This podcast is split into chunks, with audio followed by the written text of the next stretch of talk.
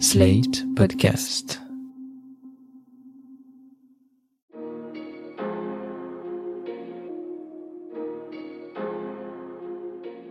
Bonjour et bienvenue dans Le Monde Devant Soi, le podcast d'actualité internationale de Slate.fr.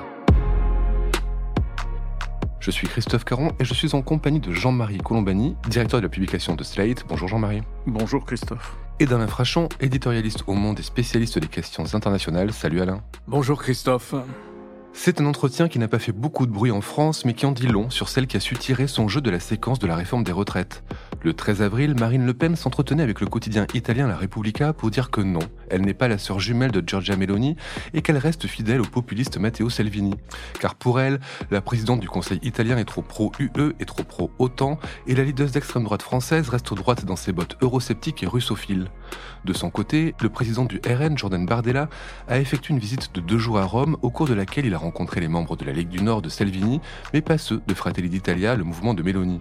Influente en France, Marine Le Pen ne l'est pas en Europe et semble rater les grandes transformations à l'œuvre dans les esprits d'une Union européenne bien décidée à se protéger de la menace russe. Alors, si la posture atlantiste de Meloni avait pu étonner, vue de France, celle de Marine Le Pen, qui reste anti-OTAN et anti-UE, n'est pas une surprise, Jean-Marie. Ça n'est pas une surprise, sauf pour euh, l'ensemble des, j'allais dire, de la conversation nationale, comme on dit aujourd'hui, qui est totalement centrée sur l'idée que Marine Le Pen a tourné la page, qu'elle est devenue européenne, qu'elle est devenue raisonnable, qu'elle est apte à gouverner parce qu'elle est devenue raisonnable et que, au fond, elle ne défera pas les alliances de la France. Alors qu'en fait, le, le choix de Salvini n'est pas neutre.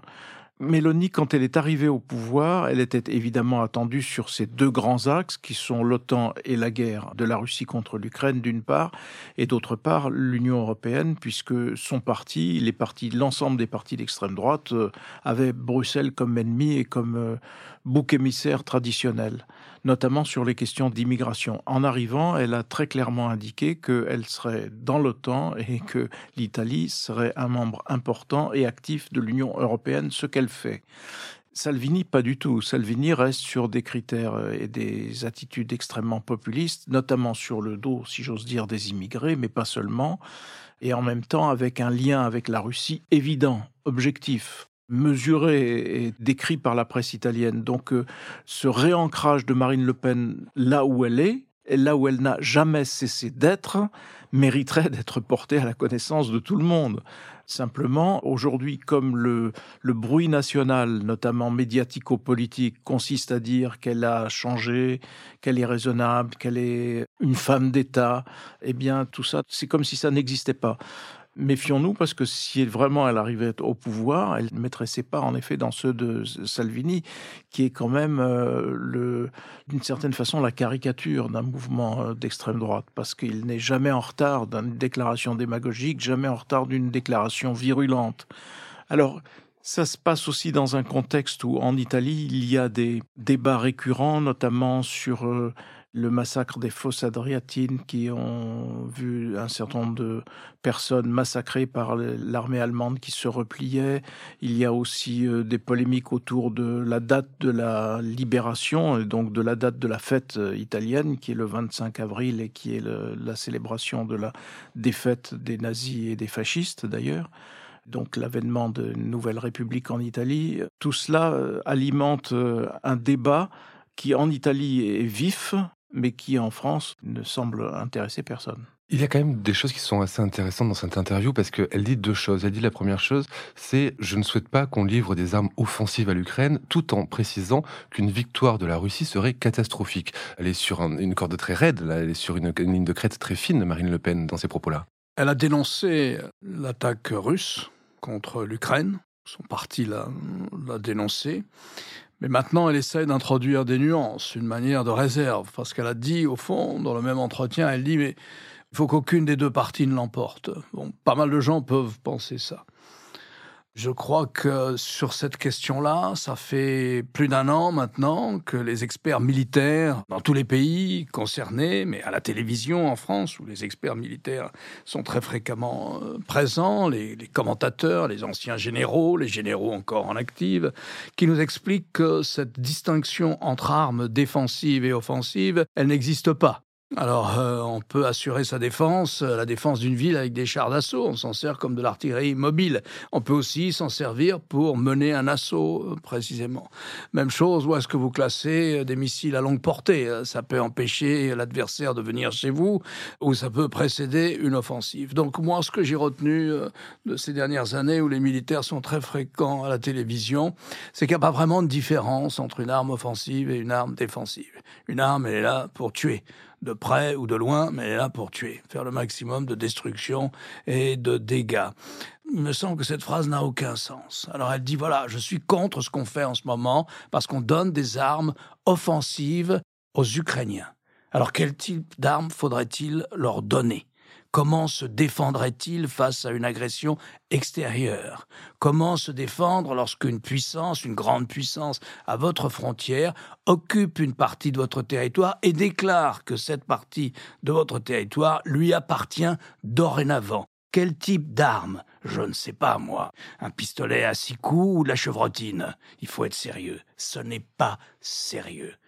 Aucun candidat, candidate à une fonction publique sérieuse dans cette situation de retour de la guerre en Europe ne peut parler comme ça. Ce n'est pas sérieux.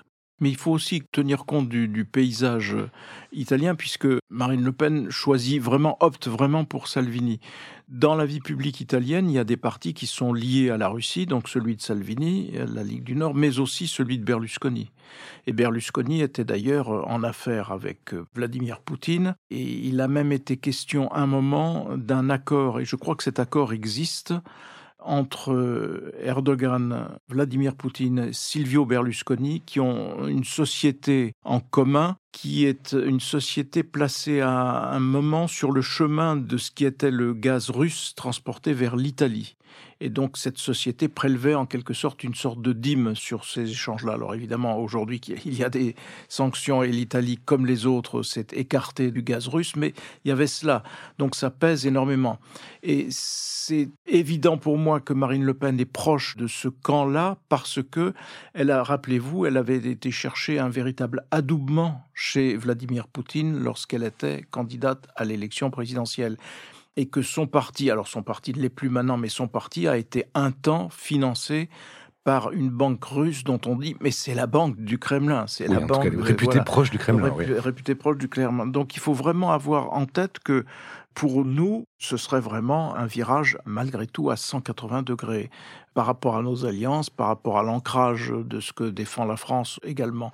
En ce moment, en Italie, il y a d'ailleurs un débat sur l'immigration. Il y a en permanence un débat sur l'immigration parce que l'Italie a vu arriver un nouveau flot de réfugiés très impressionnant venant principalement d'ailleurs cette fois de Tunisie, à cause de ce qui se passe et du désastre qu'est la politique du président tunisien, et donc d'une situation économique absolument dramatique. Le gouvernement de Madame Meloni, au fond, envoie des gardes-côtes, à réglementer davantage, et ça va l'être davantage encore, l'arrivée des réfugiés, mais ne les repousse pas Simplement, elle oblige ceux qui amènent des réfugiés par bateau à ne faire qu'une seule démarche, si j'ose dire, ou qu'un seul voyage, et ne pas retourner pour revenir, ainsi de suite. Enfin, c'est un peu compliqué, mais c'est aussi l'acceptation par euh, Madame Mélanie et, son gouvernement que ben, il est impossible d'empêcher tout flux migratoire.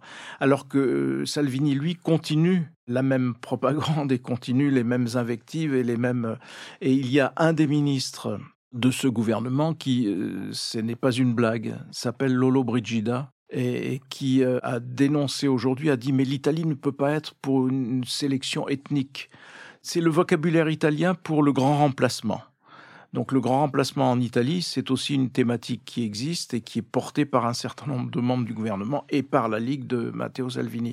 Donc même là, il y a, je veux dire, Mélanie n'est pas tout à fait transposable à un rassemblement national qui euh, continuerait sur la même trajectoire, assez proche finalement de ce que peut dire Éric Zemmour. Donc il faut vraiment avoir conscience de tout cela parce que au moment du vote, il faudra, il faudra se déterminer et si j'ose dire ne pas se tromper. Alors il y a les slogans, hein, mais il y a aussi la pratique du pouvoir. On entend les mots de Marine Le Pen, anti, autant anti-Union européenne. On a vu que la pratique du pouvoir de Giorgia Meloni, peut-être plus par idéalisme que par réalisme, est orientée vers Bruxelles. On voit aussi un autre leader illibéral en Europe, qui est Viktor Orban, qui lui-même est très anti-Union européenne, mais qui ne peut pas faire sans et qui n'a pas brisé les alliances, qui continue à travailler avec Bruxelles. Est-ce que finalement, même dans le cas où Marine Le Pen serait élue, elle pourrait mettre en pratique sa vision eurosceptique qu'elle a actuellement ou qu'elle donne actuellement C'est passionnant parce que de ce point de vue-là, non seulement nous avons euh, le cas de la Hongrie, hein, Viktor Orban, qui euh, ne veut pas sortir de l'OTAN, ne veut pas sortir de l'Union européenne, pour un, tas de raisons, même s'il n'arrête pas d'en dire du mal, de l'une organisation comme de l'autre, et s'il dit aussi toute la sympathie qu'évoque pour lui euh, la politique de Vladimir Poutine.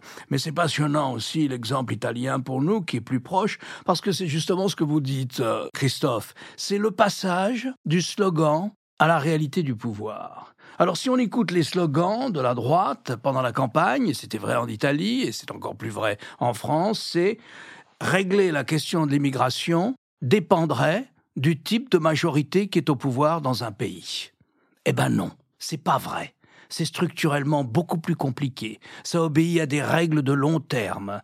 On va pas changer ça du jour au lendemain. Et ce n'est pas parce que la majorité politique change que vous réglez ce problème. C'est toute la question du passage de la campagne, des slogans de campagne, à la réalité du pouvoir. Et Madame Mélanie, face à l'immigration, eh bien, elle est comme les autres. C'est-à-dire que c'est difficile, ça passe par des solutions complexes, il n'y a pas de remède miracle, il n'y a pas de remède immédiat. Je vous rappelle que Salvini il a eu l'occasion de nous montrer ce qu'il faisait lorsqu'il était, je crois, vice-premier ministre ou vice-président du Conseil et ministre de l'Intérieur. Eh ben, il n'a pas réglé le problème non plus. Et cette manière de dire que des questions qui sont des questions structurelles, extraordinairement compliquées, qui ne dépendent pas du pouvoir local, qui ne dépendent pas ni de Paris ni de Rome, ne relèvent pas du slogan. Et c'est mentir que de raconter cela.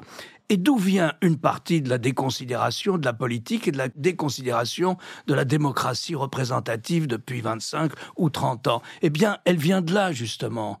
Elle vient de la distorsion qu'il y a entre les thèmes de campagne et la réalité du pouvoir.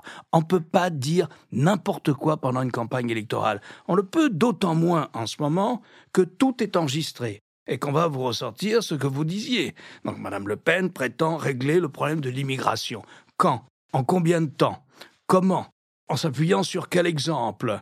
Nous ne savons pas, nous n'avons aucune réponse à toutes ces questions-là. Il y a des gens très compétents au ministère de l'Intérieur, dans tous les services concernés qui s'occupent de ça. Nous ne réglerons pas la question de l'immigration par des slogans. Et c'est exactement la démonstration qui est faite en ce moment en Italie par Madame Meloni. Il faut aussi ajouter, pour compléter ce que vient de dire Alain, que en Italie comme en France, la revendication du patronat est de régulariser ceux qui sont euh, employés à des tâches euh, qui sont euh, nécessaires. En France, comme en Italie, il y a des problèmes pour doter un certain nombre d'emplois de titulaires parce que ces titulaires manquent et donc euh, les patronats demandent que l'on régularise et que l'on maîtrise des flux d'immigration, euh, j'allais dire d'immigration économique.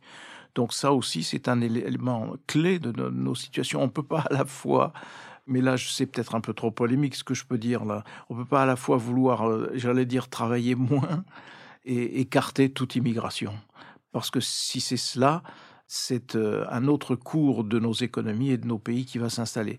Ce qui me fait penser que, au fond, la, la toile de fond dans laquelle nous vivons, c'est vrai en France, c'est vrai en Italie, je ne sais pas si c'est vrai dans d'autres grands pays européens, c'est euh, une conversion un peu sournoise, subreptice, affirmée uniquement par quelques porte-paroles écolo radicaux, des mérites de la décroissance on s'abrite derrière les difficultés de la planète, les dangers qui menacent la planète et qui sont réels.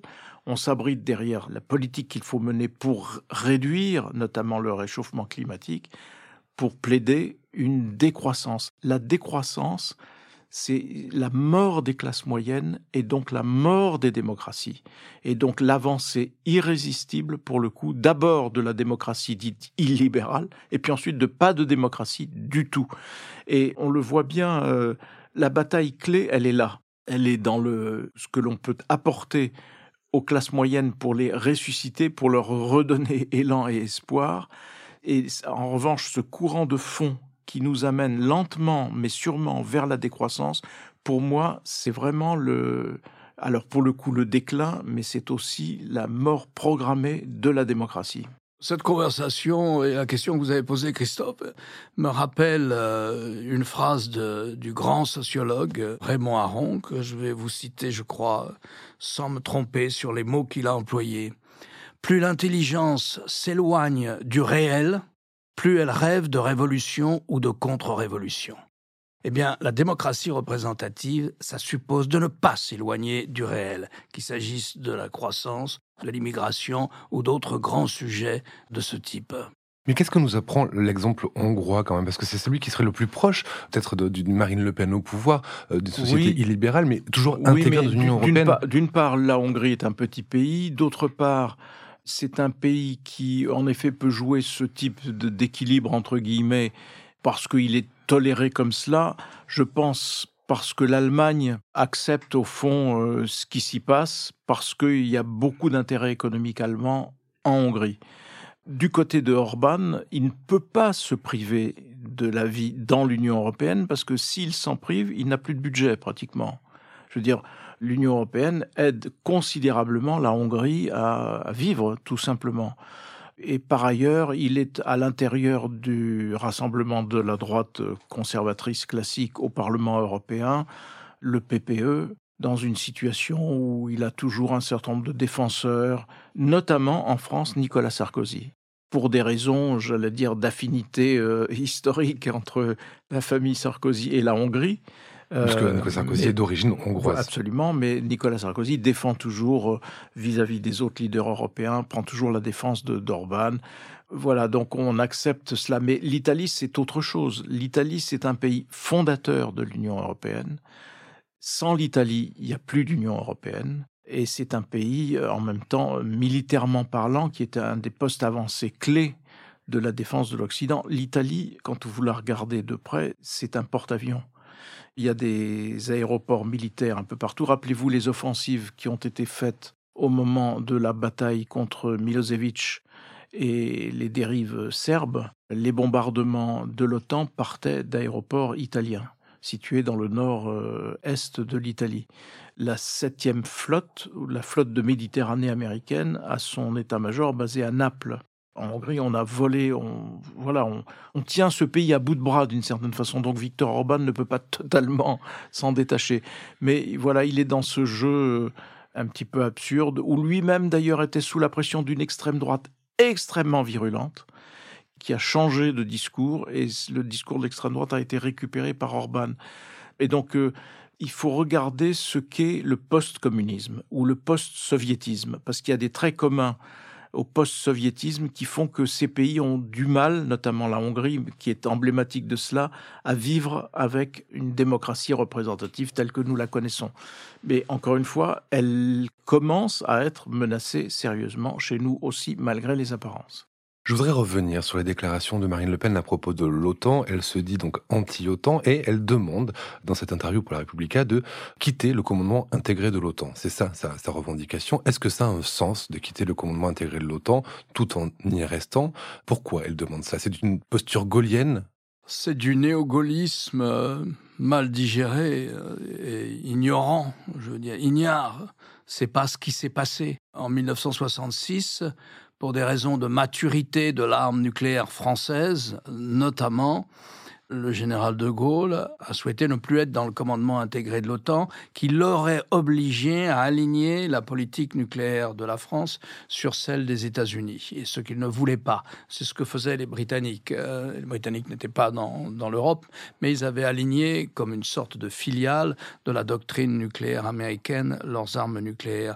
Donc c'était essentiellement pour des raisons conjoncturelle lié à la maturité de l'arme nucléaire française. Et pendant la guerre froide, il ne se trompait pas d'ennemi. Le général de Gaulle, contrairement à ce que pensent des millions de jeunes Français aujourd'hui, parce que c'est ce qu'on leur dit à la télévision ou à la radio, n'a pas quitté l'Alliance Atlantique. Il n'est pas sorti de l'organisation du traité de l'Atlantique Nord, l'OTAN. Il y est resté. Et lorsqu'il s'agissait de choisir dans quel camp était la France face à l'Union soviétique, il savait dans quel camp elle était. Et on pourrait trouver nombre de passages de ses conférences de presse où il disait et redisait cela avec son brio intellectuel euh, particulier et impressionnant. C'est de la petite politique, c'est imaginer que dans un climat sur une scène mondiale qui n'a plus rien à voir avec la guerre froide, où il y avait grosso modo deux grands pôles de pouvoir, et le fait de d'avoir pris ses distances par rapport au pôle atlantique donnait, semble-t-il, une marge d'action supplémentaire à la France et une marge d'influence supplémentaire à la France à l'extérieur. Il faudrait qu'on fasse le bilan de ça, d'ailleurs, de cette politique, pour savoir si ça nous a amené plus de marchés, plus d'influence, plus de capacité à régler les conflits au Moyen-Orient ou ailleurs. Mais enfin, ça donnait une parole qui était singulière et quelquefois singulièrement plus intelligente que certaines autres paroles dans le camp atlantique. Mais voyez, c'était une situation conjoncturelle très spéciale. Hein. La politique, c'est de gérer ce type de situation. Ce n'est pas en répétant des attitudes, en essayant de se couler dans quelque chose qui est extrêmement valorisé aujourd'hui et qui a été la période du général de Gaulle, dès les premières années de la Ve République, que l'on fait de la politique aujourd'hui. C'est s'éloigner du réel, comme disait Raymond Aron, que je citais tout à l'heure. Ça n'a pas de sens, si vous voulez. Ça ne réglera aucun problème. Ça ne nous donnera pas davantage d'action pour régler les conflits autour de nous. On est dans une scène mondiale extraordinairement compliquée, fracturée, avec une grande dispersion du pouvoir. Et ce n'est pas en appliquant des remèdes qui datent du milieu des années 1960 qu'on va créer une diplomatie euh, intelligente. Pas vraiment, non. Et j'ajoute aussi que le niveau d'interdépendance économique, sociale et technologique de la planète entière enlève aussi du sens à cette espèce d'obsession d'une singularité nationale française. Ça enlève du sens. La scène n'est plus du tout la même. Ça n'a plus rien à voir. Et donc, euh, je pense que c'est ou de la paresse intellectuelle, ou de la mauvaise foi, ou un mélange des deux qui est assez explosif aussi et intéressant, de paresse intellectuelle, d'ignorance et de refus de se coltiner une réalité incroyablement complexe. On a donc l'extrême droite au pouvoir en Italie, un pouvoir libéral en Hongrie. On a vu que dans les pays scandinaves aussi, il y avait des poussées euh, de l'extrême droite. Est-ce que ce qu'on peut observer en France actuellement, avec cette prééminence de Marine Le Pen dans les sondages et dans les enquêtes d'opinion, est-ce que c'est quelque chose qu'on voit dans d'autres pays européens? Est-ce qu'il y a d'autres foyers illibéraux à surveiller dans l'Union européenne, Jean-Marie? Des foyers, il en existe, puisqu'il y a eu aussi une incursion de l'extrême droite en Autriche, il y a eu aussi des menaces de l'extrême droite euh, dans d'autres pays. Alors évidemment, ça n'est plus l'Union européenne, mais on peut considérer aussi qu'une partie de l'évolution du paysage politique britannique a été sous cette influence euh, qui est euh, non pas euh, au sens propre libéral, mais qui était parfaitement populiste et, et qui a, alors pour le coup, s'est abrité derrière le slogan du Brexit pour faire littéralement n'importe quoi, ce qui conduit les Britanniques dans une situation très difficile. Notre situation est très souvent influencée par ce qui se passe aux États-Unis. Et donc, euh, il y a eu un effet trumpiste, un petit peu généralisé, et qui a permis à un certain nombre de pulsions populistes de s'affirmer davantage. Et puis Biden arrive et Biden euh, rétablit au fond les choses et redéfinit une politique qui est en effet orientée vers la sauvegarde des classes moyennes, donc la sauvegarde de nos systèmes démocratiques, parce qu'encore une fois, pour moi, tout repose là-dessus, et sur cette confiance que les classes moyennes peuvent ou non avoir dans ce système. Et donc je pense qu'à terme, il y aura en retour une influence en Europe de cette situation qui se déroule aux États-Unis, qui pour le moment, sur le plan des résultats en tout cas, se déroule bien, même sur le plan de la popularité, c'est un autre problème, notamment pour euh, Joe Biden. Voilà, il y a aussi euh, des gouvernements qui sont à l'abri de ces tentatives. Il suffit de regarder ce qui s'est passé par exemple pour la réforme des retraites en Espagne L'Espagne est passée à 67 ans avec un communiqué de félicitations. Les syndicats se sont félicités de cette réforme parce que, par ailleurs, c'était une réforme équilibrée.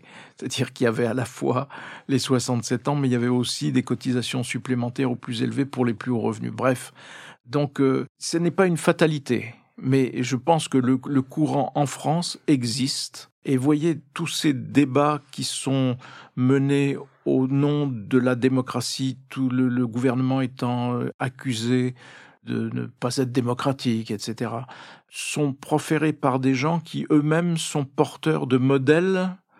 Je pense à la France insoumise, mais je pense à l'extrême droite de Marine Le Pen, qui ne sont pas des modèles démocratiques et qui sont des, des ADN qui sont différents. Donc euh, je pense que dans ce combat-là, on va rester aux premières loges pendant quelques années encore. Une dernière question pour terminer. On a vu ce sondage ELAB, je crois, qui a été diffusé il y a quelques jours, où un second tour opposant Marine Le Pen et Emmanuel Macron donnerait une victoire écrasante à Marine Le Pen. Euh, on est à 4 ans euh, non, mais absurde, élection. Est-ce que tout ça a du sens? Non, ça n'a aucun sens. Et c'est d'ailleurs euh, là la, la, caricature de ce que les sondeurs peuvent faire, parce que certains d'entre eux, en tout cas celui-là en particulier, parce que Emmanuel Macron n'est pas rééligible. Donc c'est totalement absurde. Il faut au contraire se projeter dans une situation où il n'y a plus Emmanuel Macron. Et de ce point de vue-là, la situation politique française, pourquoi est-elle angoissante? Parce que pour la première fois dans notre histoire politique, la droite est dominée par l'extrême droite. Et pour la première fois depuis fort longtemps, la gauche est dominée par l'extrême gauche. Donc vous avez les extrêmes face à face. Et ça, c'est très dommageable pour le pays si ça perdure. Et surtout parce que la France aussi aime élire un homme ou une femme providentielle et que pour l'instant, on n'en trouve pas. Merci Alain, merci Jean-Marie. Alain, je rappelle votre chronique chaque jeudi dans Le Monde et sur le monde.fr. Jean-Marie, quant à vous, je rappelle votre émission politique sur France 24 le jeudi aussi. Merci messieurs et à la semaine prochaine. Au revoir Christophe. Merci Christophe.